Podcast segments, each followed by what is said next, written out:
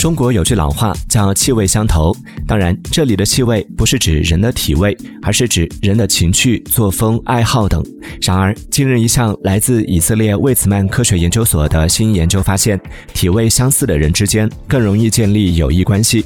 这表明，嗅觉在人类的社会交往中的作用可能比以前想象的要大。